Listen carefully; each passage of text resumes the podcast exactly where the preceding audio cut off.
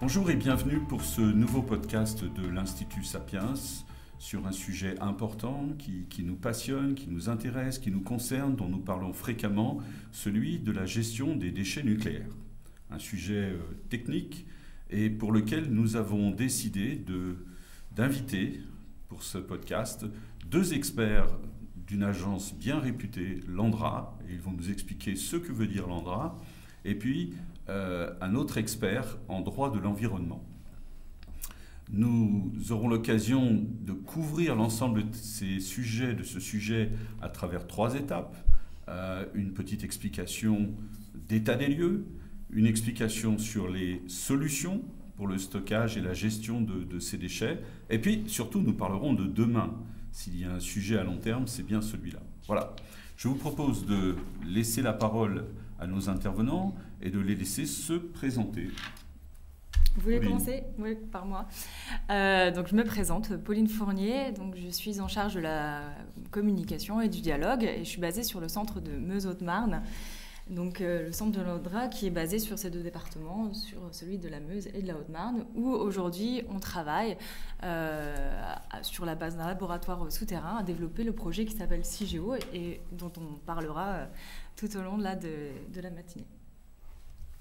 Bonjour, mon nom est Jean-Michel Aurelbeck, je suis ingénieur. J'ai une quarantaine d'années d'expérience en matière de gestion des déchets radioactifs, essentiellement à l'Andra. Euh, je m'occupe en ce moment de prospective et de stratégie à l'Andra, mais j'ai occupé avant différents postes plus techniques euh, sur CIGEO, je crois qu'on va parler de CIGEO tout à l'heure, euh, mais aussi sur les autres filières de gestion. Bonjour, Sylvain Peltreau, avocat spécialisé en droit de l'environnement, euh, associé au sein du cabinet Richelieu Avocat et euh, expert environnement au sein de l'Institut Sapiens. Merci beaucoup d'être avec nous ce matin. Alors à partir de maintenant, on ne s'appelle plus par notre nom, on s'appelle par notre prénom. Ce sera beaucoup plus simple. Alors Sylvain, on commence par vous euh, pour aborder une question dont on ne reparlera plus ensuite. Hein. la question sur l'énergie nucléaire. ces fameux débats sur l'énergie nucléaire. Alors, est-ce que l'énergie nucléaire est vraiment euh, une énergie décarbonée, c'est-à-dire avec le minimum de pollution? Aujourd'hui, ça ne fait plus, euh, tellement de débats. Euh, le président Sarkozy, en son temps, en parlait. Il parlait de, sociétés décarbonées. L'énergie nucléaire, évidemment, fait partie de ces énergies décarbonées. bien au-delà des, débats pour ou contre le nucléaire, il est absolument certain, d'un point de vue scientifique, que l'énergie nucléaire est, celle qui est, décarbonée et qui représente la plus grande part de production. si je regarde pour la France, par exemple, c'est à peu près 72% de, la production française. Euh, et l'énergie, la première énergie qui vient juste après, c'est euh, l'énergie hydroélectrique qui représente à peu près 12%. Euh, donc oui, pour répondre à votre question directement, Dominique, oui, oui, absolument.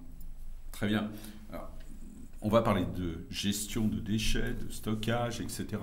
Mais rapidement, quels sont les grands défis de la gestion des déchets d'une population de 7 milliards d'individus? Alors, c'est évidemment une question, euh, une question tout à fait majeure. On voit bien, on est. Euh, alors aujourd'hui, on parle de, crise, crise environnementale. Je parlerai plutôt de transition. D'ailleurs, le ministère s'appelle aussi euh, ministère de la Transition.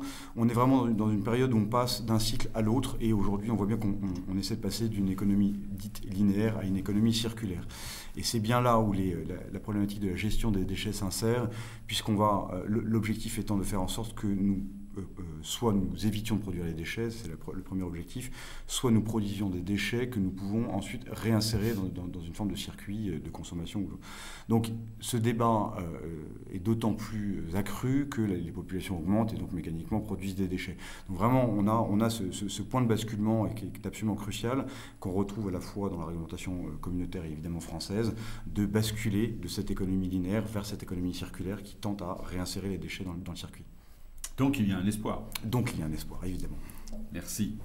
Alors cette première partie, on vous propose euh, de, faire un état des lieux, un état des lieux de ces, déchets nucléaires. Et Pauline, expliquez-nous un petit peu où est-ce qu'il y a de la radioactivité, qu'est-ce que ça produit comme déchets, comment c'est traité, etc.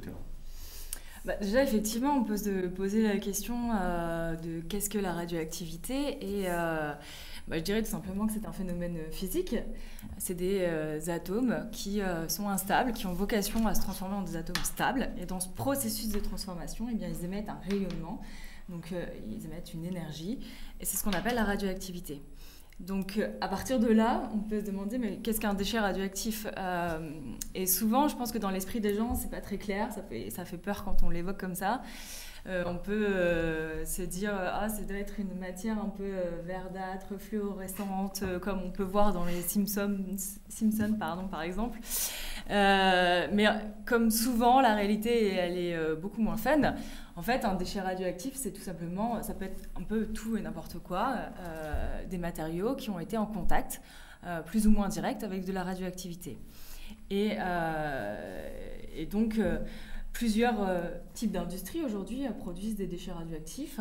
Euh, ça passe par bah, l'industrie en, tout genre. Donc là, c'est des petits producteurs pour nous à Londra hein, qui vont produire différents types de déchets. Ça peut être des gants, des blouses, des matières métalliques. voilà, et puis aussi l'industrie nucléaire qui euh, produit des déchets radioactifs. Donc ça, c'est la, part, je dirais, la plus importante des déchets à gérer en France. Et puis enfin, euh, la médecine ou les activités de défense sont aussi des activités qui génèrent des déchets radioactifs. Et, et donc l'ANDRA, sa mission, c'est de gérer l'ensemble de ces catégories de déchets, puisque forcément, vous l'aurez compris, on a plusieurs types de déchets à gérer et ils sont classés en fonction de deux critères. Ils sont euh, classés en fonction de leur durée de vie et puis de leur niveau de radioactivité. Donc ils n'ont pas tous la même durée de vie ni le même niveau de dangerosité. Et donc nous, euh, eh bien, on met en place des matières, des, des solutions de gestion durables pour l'ensemble de ces catégories de déchets. D'accord. Vous me parlez de durée de vie. On peut avoir quelques petits exemples comme ça Quelle durée de vie d'un déchet radioactif C'est très variable, la durée de vie des déchets. Euh, ça peut euh, aller de quelques... Enfin, la radioactivité, dans tous les cas, en fait, elle décroît avec le temps. Mhm. Et cette décroissance, elle peut se faire en quelques secondes ou euh, sur des centaines de milliers d'années. Et c'est tout l'enjeu des déchets qui concerne le projet CIGEO qu'on a commencé à évoquer en introduction euh, CIGEO, qui veut dire Centre industriel de stockage géologique. Merci. Et qui serait donc amené à stocker euh, les déchets les plus radioactifs de la gamme des déchets qu'on a à gérer. Et si je reprends cette échelle des déchets radioactifs, on, va en fait, on les classe de, de, la très faible activité aux déchets de haute activité. Et bien sûr, plus on monte dans l'échelle, plus ils ont une durée de vie qui est longue. Euh, vie courte à Londra, c'est déjà quand même un peu long hein, euh, à notre échelle, puisqu'on est déjà au, niveau de 300 ans. Et au-delà de 300 ans, eh bien, on est euh, sur la catégorie des vies longues. D'accord. Très bien. Alors, qu'est-ce que, que veut dire Andra? Que veut dire ce sigle? Quel est, le, quel est le rôle de l'ANDRA? Quelle est, son, quelle est sa responsabilité? Dites-nous tout. Alors l'ANDRA, c'est l'agence nationale... on, voit, on voit ce qui défile derrière nous. Hein. Tout à fait, on, voit quelques images ici. L'ANDRA, c'est l'agence nationale qui gère euh, les déchets radioactifs français. On est une agence, euh, on est un EPIC en fait, un établissement public à caractère industriel et commercial. Aujourd'hui, on a un peu plus de, 700 salariés hein, qui travaillent sur les différents projets de l'agence. On n'a pas uniquement le projet CIGEO. Euh, et euh, ce qui est important aussi à, retenir, c'est que euh, nos statuts font qu'on est complètement indépendant face aux producteurs de, déchets. Mhm. Donc nous, notre métier, c'est de mettre en place des solutions de gestion durable pour gérer l'ensemble des déchets radioactifs français, comme je le disais tout à l'heure. D'accord. Donc pour ça, aujourd'hui, on a des sites en exploitation euh, qui euh, accueille des déchets de faible activité et de très faible activité dans, la, sur les, dans le département de l'Aube. Donc deux sites là-bas. On a un site qui est plus ancien, qui a accueilli des déchets de faible activité également, euh, qui est basé dans la Manche, qui lui est fermé, puis qui va rentrer en phase de surveillance. Et puis, on a un, comment, un site de recherche mm-hmm ou, euh, je ne sais plus si on le disait tout à l'heure, mais on a un laboratoire souterrain qui nous permet de développer euh, le projet euh, CIGEO. D'accord. Donc ce, site, c'est sur le site où moi je, travaille personnellement, qui est basé, comme je le disais tout à l'heure, donc à la limite des départements de la Meuse et de la Haute-Marne.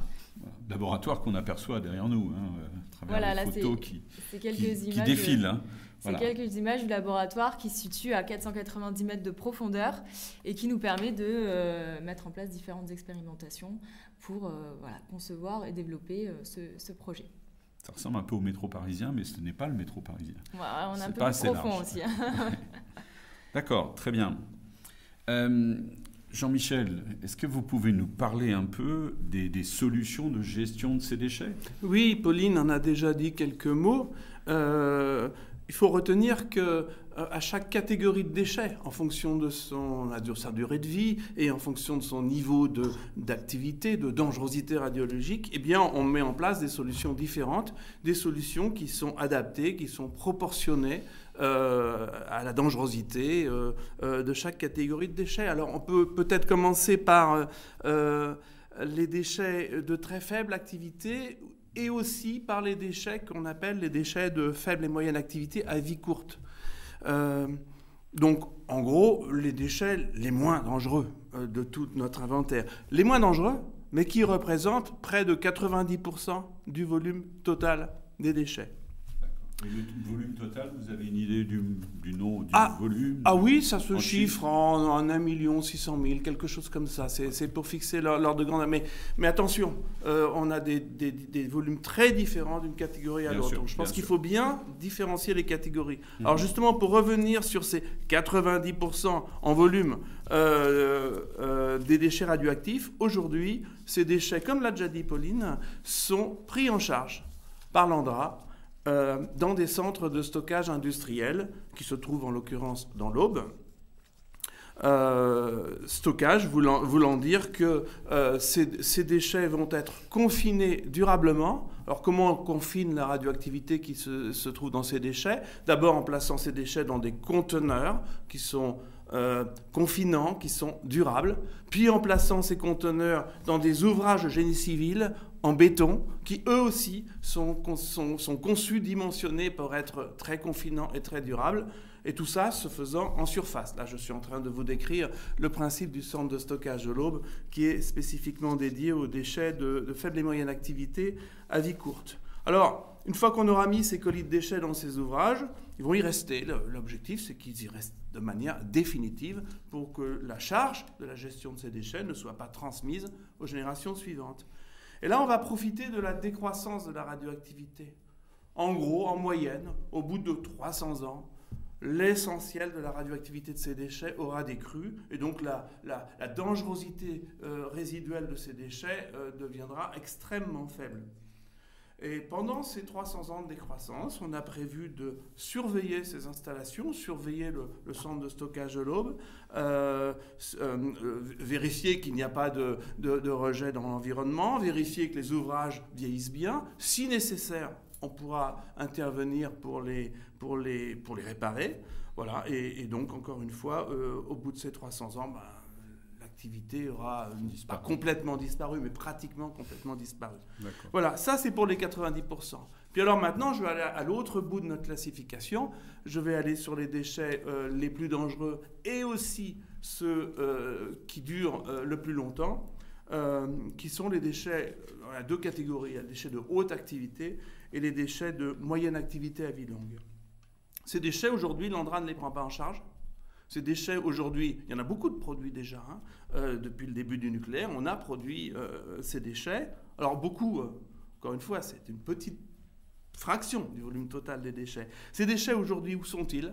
Ils sont entreposés sur des sites qui appartiennent aux producteurs de ces déchets. Alors on va avoir, par exemple, Marcoul ou Cadarache pour regrouper des déchets essentiellement du CEA. On va avoir le site de Lag pour des déchets qui auront été produits euh, par euh, Orano. Mhm. Euh, et puis on va avoir budget pour des déchets des réacteurs nucléaires d'EDF.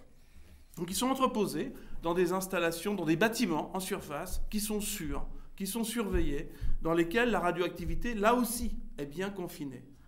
Mais ce sont des bâtiments en surface. Hmm. Leur durée de vie, bah, c'est celle de bâtiments, mettons, en surface, 50 ans. Alors, pour les techniques les, les plus modernes, on pourrait aller jusqu'à une centaine d'années. Mais au bout de cette durée de vie des bâtiments, eh bien, il faut ressortir les déchets et les remettre euh, ailleurs, hmm. euh, dans des installations neuves. C'est d'ailleurs ce qui se fait à Marcoule. À Marcoule, aujourd'hui, des déchets anciens qui ont été entreposés dans des installations anciennes sont ressortis et replacés dans de nouvelles installations d'entreposage sur le même site. Mais ça, euh, ça suppose à chaque fois des actions humaines.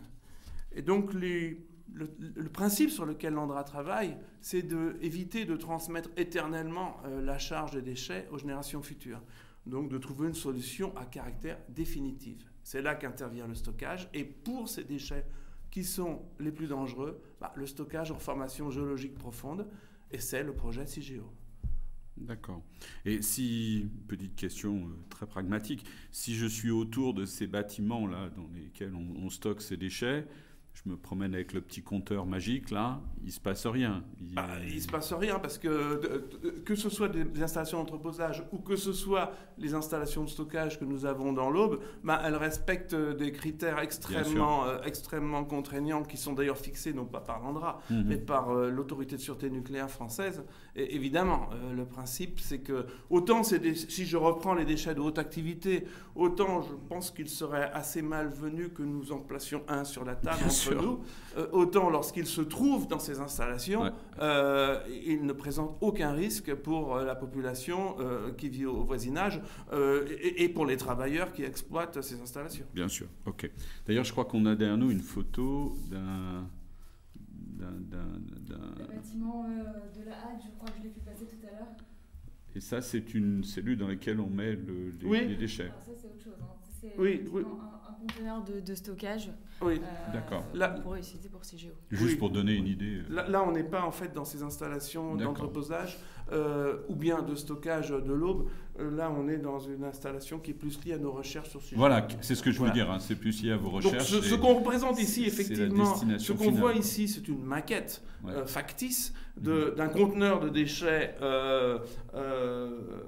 d'un conteneur de déchets euh, qui serait alors qui est qui est préparé mhm. pour euh, être euh, le jour venu mis en stockage en CGO, mais c'est une histoire future. Bien sûr, bien sûr. Ok, d'accord, très bien. Merci. Alors, vous avez abordé le, le, sujet il y a quelques secondes. Vous avez parlé de stockage géologique. Alors, dites-nous un petit peu ce que l'on entend par ce stockage géologique euh, et notamment ce qu'on va faire euh, dans la Meuse slash Haute-Marne. Hein. J'ai bien compris qu'il ne fallait pas en louper un des deux. Hein. On est sur deux départements, donc je, vais faire, je vais faire attention de ne froisser personne. Je parlerai de la, Hausse, de la Meuse Haute-Marne, je vais y arriver. Euh, donc qu'est-ce qui, qu'est-ce qui va se passer là-bas? Qu'est-ce qui pourrait se passer là-bas en termes de stockage? Et surtout, première question essentielle, pourquoi cette région? Oui, euh, pourquoi, pas une autre? Pourquoi pas une autre? je vais, je vais, On va peut-être commencer par répondre à, cette toute dernière question. Euh, pourquoi cette région? En fait, l'histoire euh, nous ramène en 1991. Mhm. pour nous, c'est une date extrêmement importante puisque c'est la première fois qu'une loi a été votée par le Parlement sur la gestion des déchets radioactifs. Cette loi était d'ailleurs axée sur les déchets radioactifs les plus dangereux, les déchets haute activité, moyenne activité à vie longue.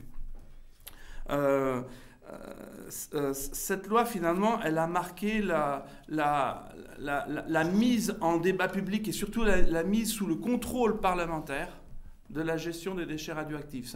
Ce n'était plus qu'une question d'ingénieurs au sein du CEA, au sein des organismes dédiés. C'était aussi devenu une question publique et sociale. 1991. Et en 1991, plutôt juste après que cette loi ait été votée, on va plutôt dire à partir de 1992, euh, une recherche de site a été lancée pour euh, euh, accueillir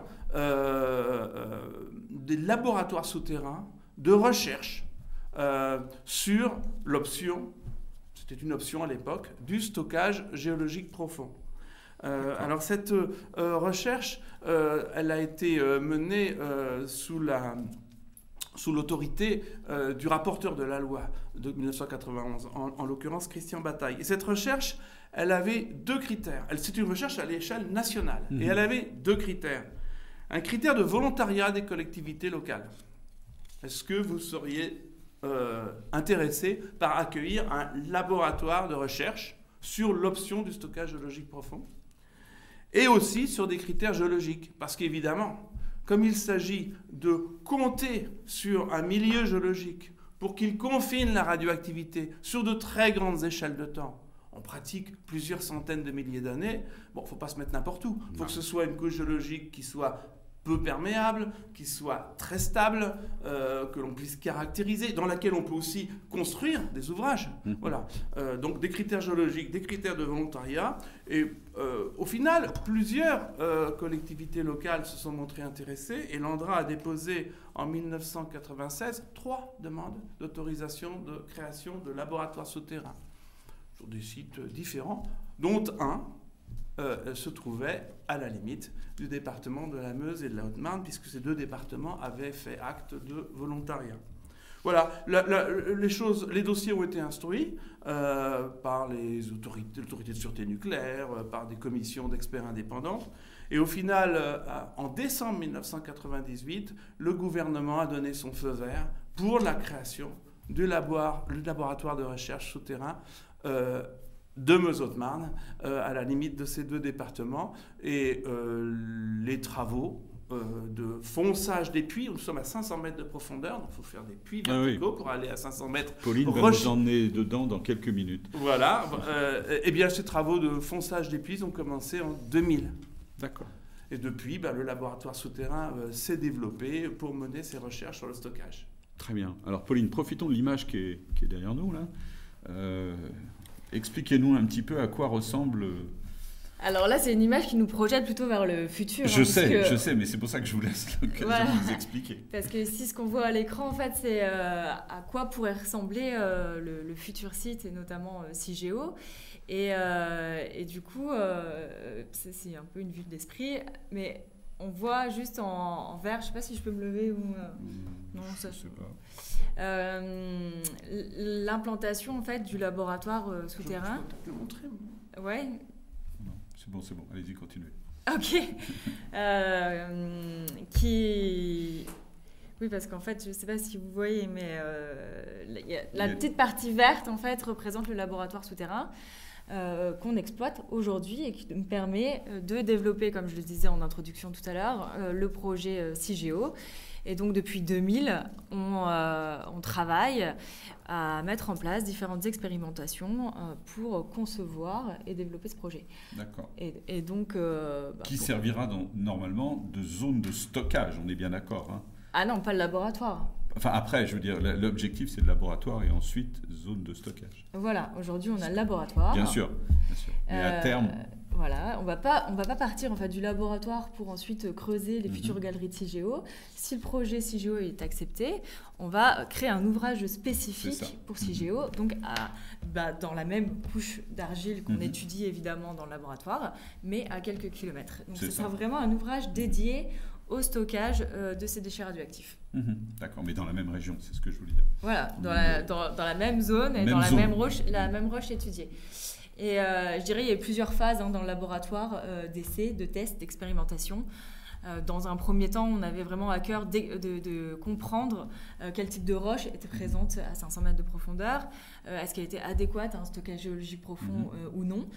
ça, ça nous a occupé les premières années dans le laboratoire et ça a donné lieu à un premier dossier, un premier gros jalon hein, pour l'Andra, le dossier de 2005, où euh, eh ben, on a démontré que c'était une roche qui, était, qui avait toutes les caractéristiques euh, intéressantes pour y mettre en place un stockage géologique profond, avec pour objectif de confiner les éléments radioactifs sur le long terme. Donc elle a différentes propriétés euh, qui font qu'elle a tout son intérêt. et puis, progressivement, on a commencé à concevoir et à designer le projet CGO. Mmh. Donc, bah, pour ça, il faut euh, tester techniquement. Euh, euh, est-ce qu'on est capable de creuser des galeries de telle ou telle dimension Est-ce que on fait des grosses galeries, des petites galeries Comment, techniquement, quels matériaux on va utiliser pour le stockage Tout ça, c'est des choses qu'on regarde dans le laboratoire et qu'on teste donc directement au contact de cette roche. Et puis aujourd'hui, on est plus dans une phase pré-industrielle où on cherche aussi à optimiser le projet. C'est-à-dire que les concepts, le concept général du, projet CIGEO, on l'a, euh, mais on optimise euh, certains points pour, sans rogner sur la sécurité euh, de, ce futur site, bah, comment, on peut jouer un peu sur les coûts pour rentrer dans l'enveloppe budgétaire qui serait allouée au projet. Donc voilà ce qu'on fait concrètement aujourd'hui dans, dans, ce laboratoire souterrain. Voilà. Et dans 10 ans, on peut espérer alors dans 10 ans, euh, Peut-être qu'on. Voilà, aujourd'hui, on a 30 ans derrière nous, 30 ans de recherche, 30 ans d'acquisition de mhm. connaissances. Euh, d'études scientifiques, d'études technologiques aussi pour, euh, comme l'a dit Pauline, euh, imaginer comment réaliser des galeries pour accueillir des déchets au sein de cette couche d'argile. Et on considère que on a les connaissances aujourd'hui pour engager un véritable projet de stockage de déchets radioactifs, donc CIGEO. Donc ce qu'on a, ce qu'on a fait, c'est que nous avons déposé une demande de déclaration d'utilité publique. Mhm. L'enquête publique s'est menée et euh, euh, les, les, tout derniers résultats devraient être connus en tout début d'année euh, prochaine, 2022. Et puis, nous allons ensuite déposer formellement une demande de création de l'installation CIGEO. Donc on n'est plus dans le laboratoire souterrain, on n'est plus dans une installation de recherche sans radioactivité, mmh. on, demande la création d'une installation nucléaire souterraine qui s'appelle CIGEO. Voilà, donc l'instruction va durer plusieurs années. Mhm. Et puisque la question que vous posez, elle porte sur euh, qu'est-ce qui se passera dans, dans 10 ans, 10 ans dans 20 eh ben d'abord, d'abord, ça va dépendre du résultat de l'instruction de, de, tous ces deux dossiers dont j'ai parlé. Je pense surtout, euh, enfin, et surtout du dossier de demande de création. Et euh, dans l'hypothèse, évidemment, que que nous pensons probable et que, euh, compte tenu de, la qualité des travaux qu'on a réalisés, dans l'hypothèse où nous serons autorisés à, créer CIGEO, eh bien, dans 10 ans, je pense que nous serons en train de creuser ces, ces, ouvrages souterrains que nous avons vus euh, tout à l'heure euh, à l'écran.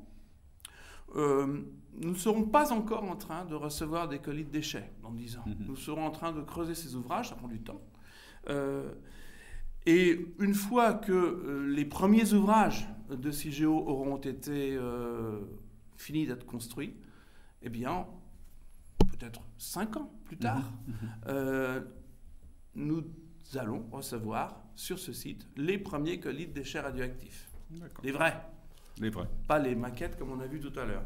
Et tout cela pour ce qu'on appelle une phase pilote. Le terme, c'est phase industrielle pilote. Mhm. Une phase dans laquelle on va tester à échelle 1, en conditions réelles, tous les processus mhm. technologiques euh, qui, euh, qui permettent donc de mettre ces déchets radioactifs euh, au milieu de la couche. On va tester le bon comportement des ouvrages. Mhm. Et ce n'est que au terme de cette phase industrielle pilote, donc c'est assez lointain, qu'une nouvelle décision aura à être, prendre, à être prise. Pardon. Mhm. Est-ce qu'on continue? Est-ce qu'on continue? Ou pas?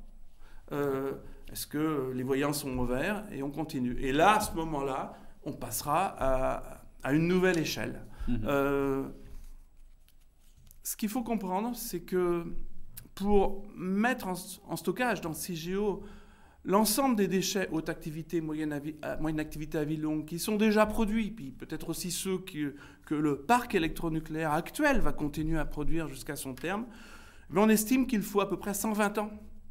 120 ans de creusement progressif d'ouvrages souterrains et d'amener de ces colis de déchets euh, pour les y mettre au fond. Et ces 120 ans vont être jalonnés.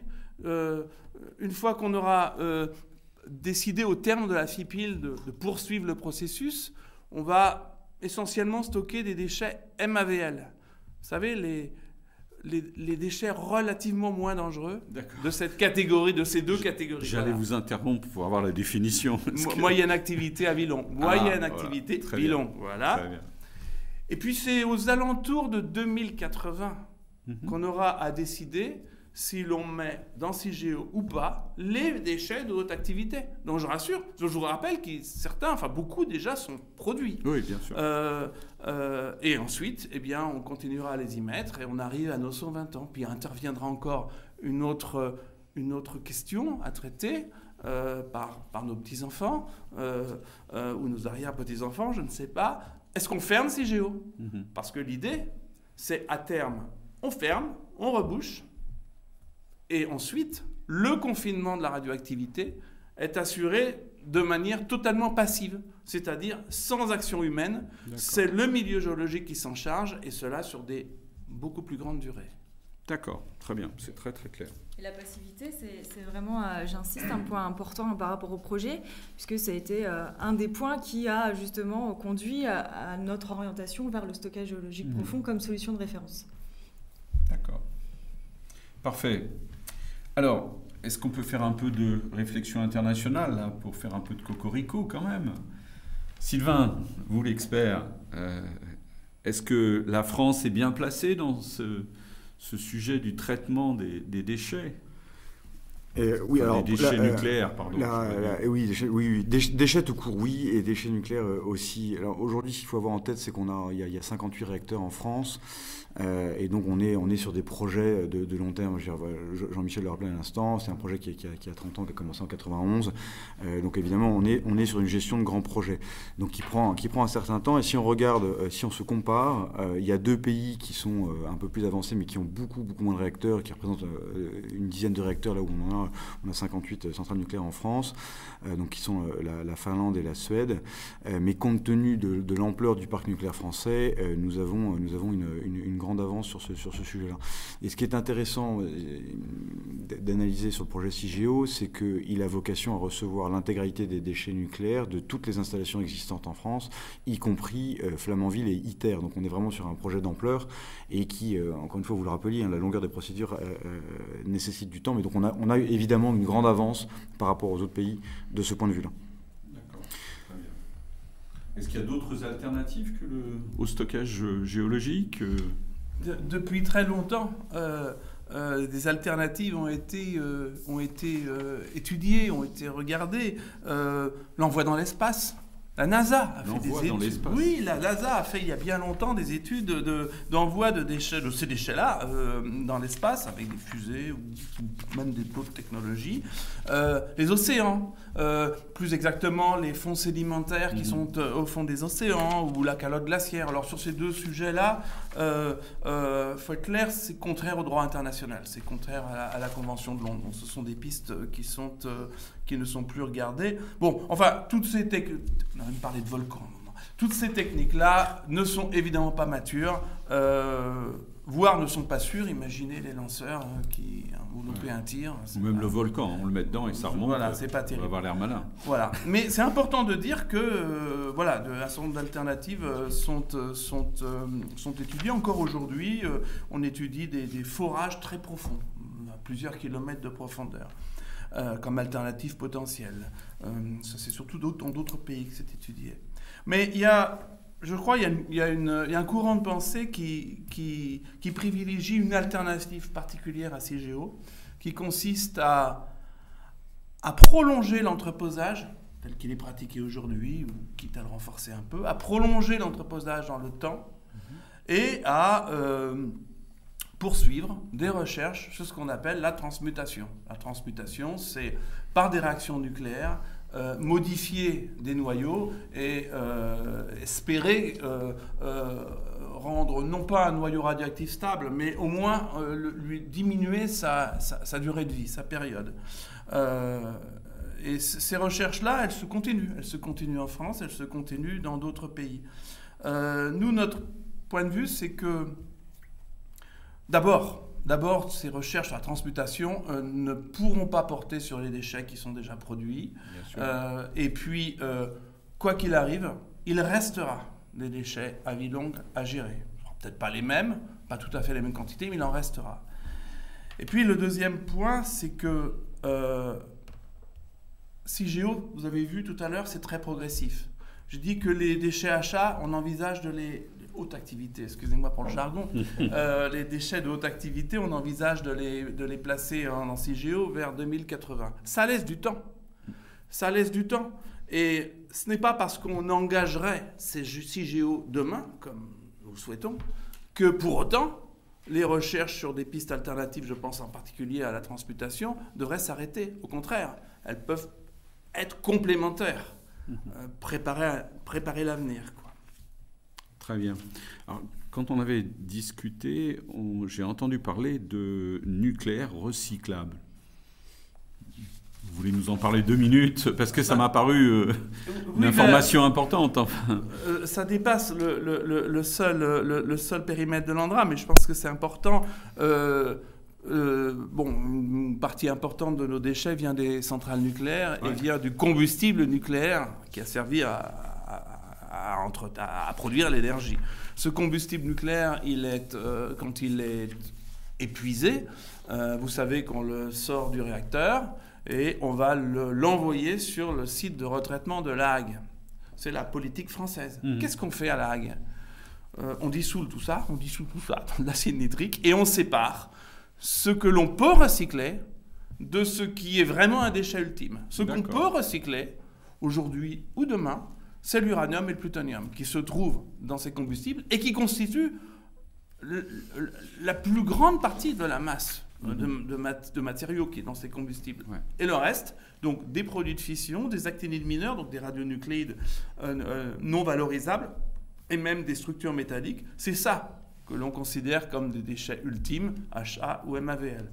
Donc il y a déjà cette, cette option de, de, recyclage. Mais si, si, je me mets à, à l'autre bout de la classification française des déchets, je retourne sur les déchets TFA les très faible activité. Très faible activité. Merci. Merci. de me sortir de mon jargon. Non, non, je vous en prie. Eh bien, euh, aujourd'hui, il y a des travaux, des recherches en cours pour essayer de recycler davantage euh, certains de ces matériaux qui se trouvent dans les, dans les déchets TFA, bah, pour éviter qu'ils, euh, pour, pour, pour, pour, réduire finalement la, la, quantité de déchets ultimes qu'on a à stocker. Je, je, pense en particulier à des travaux sur des, des, des matériaux métalliques que l'on pourrait recycler.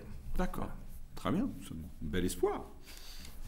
Alors, euh, en deux minutes, Sylvain, puisqu'on est dans la, série des, des, règlements, est-ce que vous pouvez nous, nous, expliquer quel était le projet euh, Astrid et pourquoi euh, un jour on a, on a décidé d'arrêter ce projet? Parlez-nous deux minutes de ce projet parce que c'est quand même quelque chose ce projet sur la technicité même du, projet Astrid, je pense que les, ingénieurs sont beaucoup plus à même de, répondre que moi.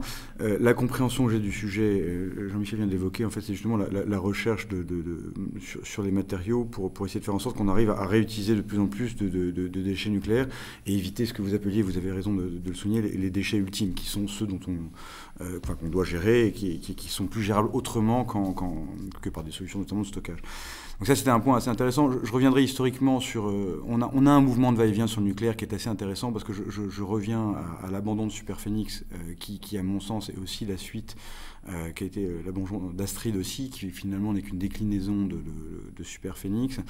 Et euh, la compréhension que j'ai du sujet en tant que non technicien et simplement avocat, c'est que on, aurait été en capacité, avec des projets comme Astrid, d'avoir précisément des déchets nucléaires réutilisables, plus de déchets nucléaires réutilisables, avec du coup un, vivier de, combustible qui, qui aurait représenté, à peu près 1000 ans de, combustible pour les centrales nucléaires. Donc ça aurait été, à mon sens, intéressant de poursuivre la recherche. Euh, faire de la recherche, c'est pas nécessairement prendre une décision, mais c'est au moins s'offrir l'opportunité pour l'avenir euh, de prendre des décisions à peu près éclairées. Et on, est, on est un petit peu dans le héros, c'est Thanatos sur, sur les questions nucléaires. C'est-à-dire qu'en fait, on joue quelquefois à se faire peur et, ce faisant peur, on évite la recherche. Et je trouve ça assez regrettable. Comme je viens de vous le dire, on aurait pu avoir des combustibles pour, pour quelques centaines d'années. Euh, et on met très souvent en avant, ce que je vous disais tout à l'heure, on a une énergie qui est sûre, qui est décarbonée, ça c'est un, fait. Et euh, l'opposition en face, enfin, les, gens qui s'opposent au, nucléaire nous disent par ailleurs, enfin, répondent avec des, questions de peur, donc peur des déchets, peur des accidents. Voilà. Et au final, il y a des arbitrages politiques qui sont faits. Donc, euh, et on le voit bien, les débats récents nous, nous, montrent bien cela. On a une fermeture de centrale d'un côté et une décision de réouverture de l'autre. On donc c'est toujours très compliqué, surtout qu'on est sur des, des, temps très très longs. On le voit bien. Enfin, sur le projet Chigeo, on est sur une trentaine d'années. Donc sur les centrales nucléaires, on est encore plus long. Donc on, on voit bien qu'il y a une difficulté là-dessus. Euh, sur, euh, sur, sur, ces problématiques-là. On a voulu euh, réduire à 50% la part du nucléaire, finalement on rouvre des, des, des, réacteurs.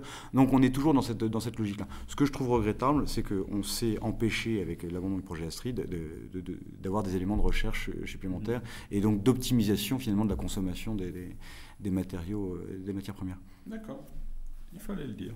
Il fallait le dire. Un, avant-dernier sujet avant que nous nous quittions.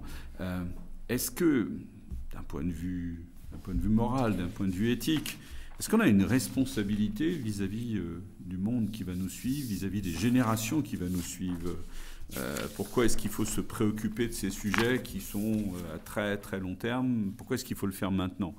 Euh, allez, Sylvain, continuez sur ce, sur ce thème, si je peux me permettre. Je, prends la balle au bon. Merci, merci Dominique. Non, ce qui est très intéressant, il faut avoir en tête, la, à mon sens, l'un des principes les plus importants du, droit de l'environnement, c'est vraiment la, notion de développement durable. Et cette notion de développement durable qui vous dit en substance, euh, euh, si, je, enfin, si, je pousse à l'extrême, faites ce que vous voulez de la nature à partir du moment où les générations futures ont la même capacité d'utilisation que celle que vous avez aujourd'hui.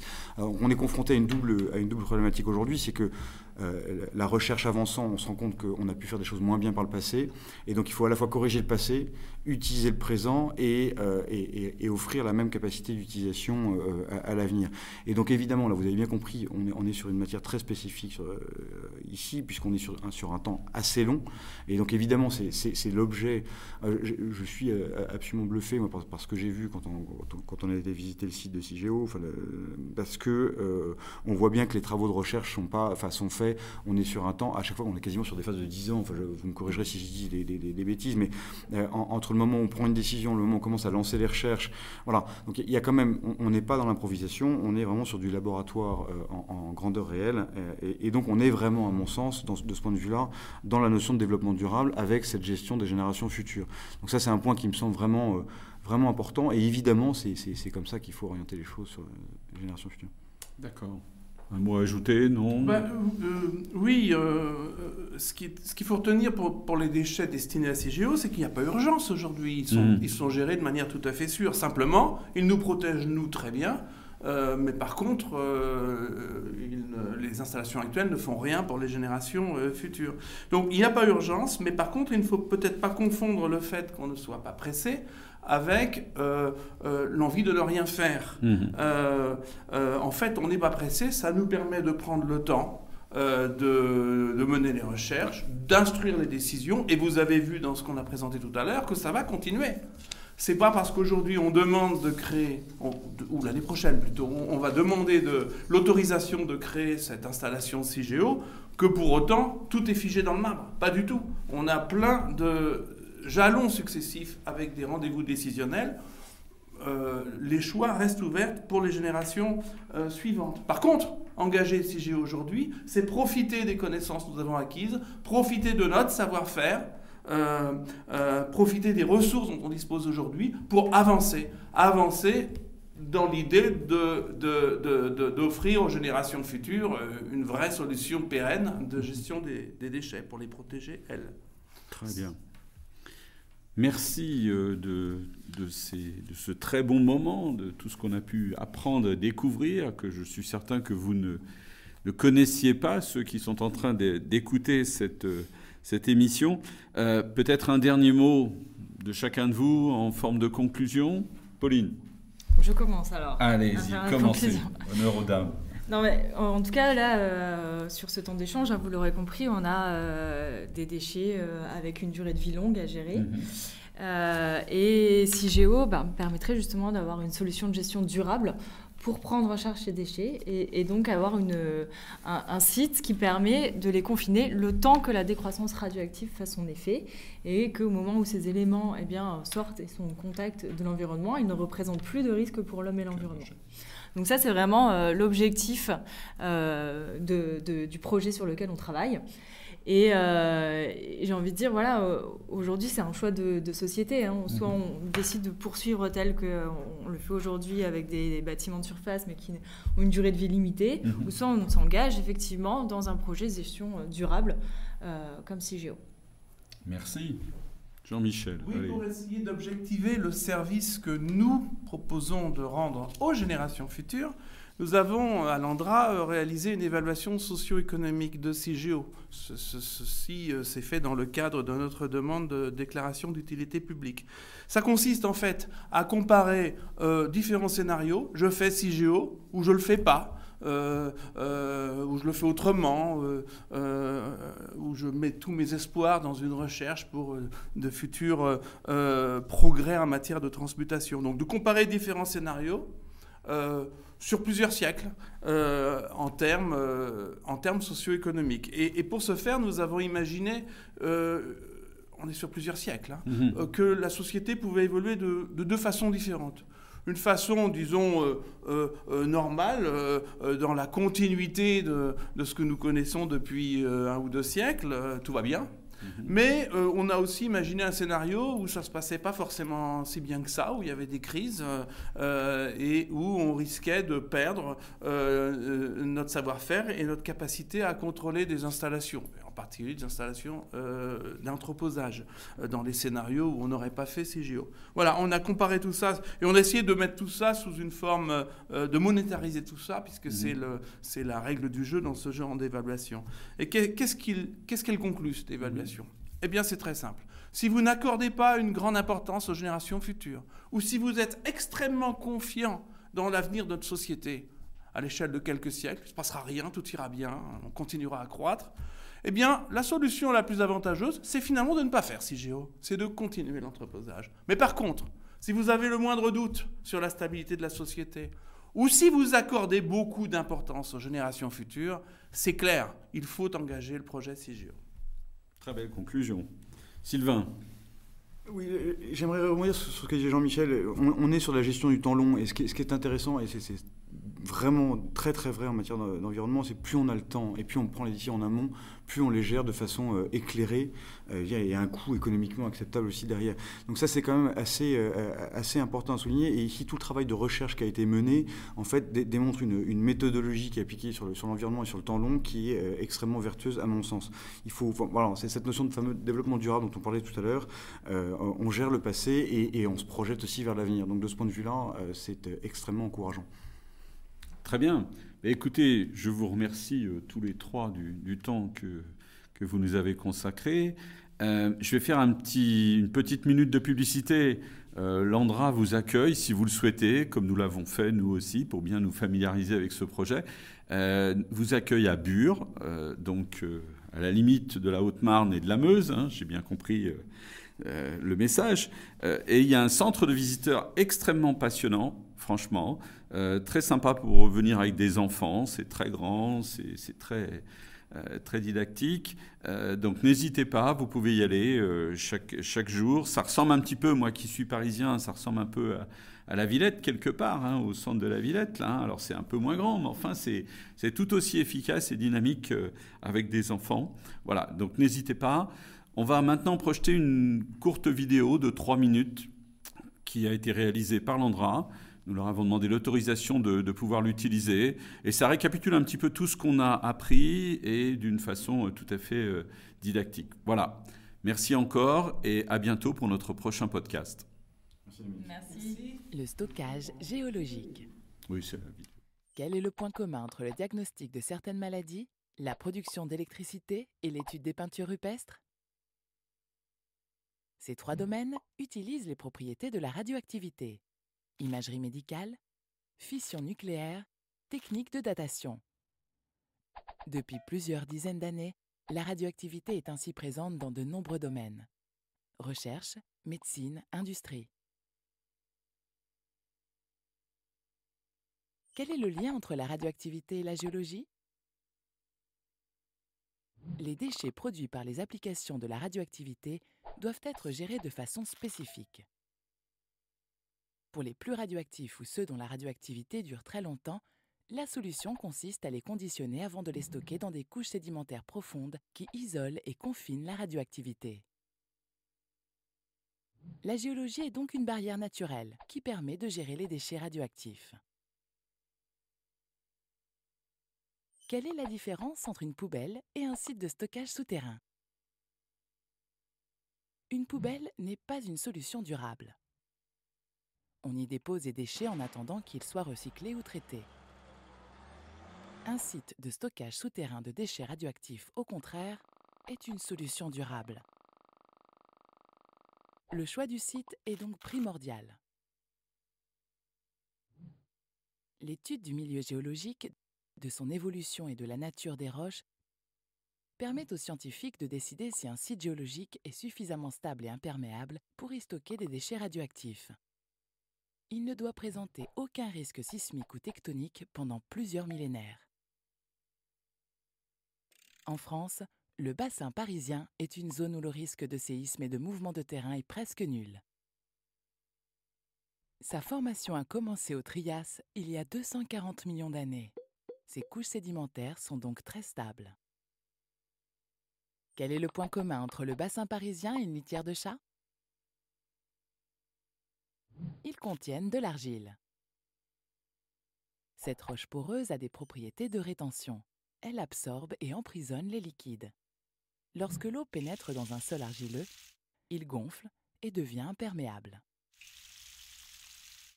Dans le cas du stockage de déchets radioactifs, ces caractéristiques sont doublement intéressantes. La dispersion des substances radioactives est limitée d'une part grâce aux propriétés de rétention de l'argile et d'autre part grâce à la très faible circulation de l'eau dans la roche. C'est donc une couche sédimentaire spécifique du bassin parisien qui a été choisie pour isoler les déchets radioactifs.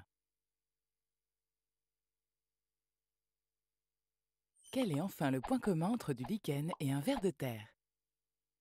Tous deux sont des bioindicateurs, c'est-à-dire qu'ils renseignent sur la qualité de l'environnement. Parallèlement au projet de stockage profond de déchets radioactifs, des scientifiques conduisent des recherches pour étudier l'environnement et son évolution afin de suivre les impacts éventuels du projet sur le milieu naturel et sur les activités humaines. La problématique de la gestion des déchets radioactifs qui trouve une solution dans la géologie est donc indissociable d'une réflexion sur notre responsabilité en matière d'environnement.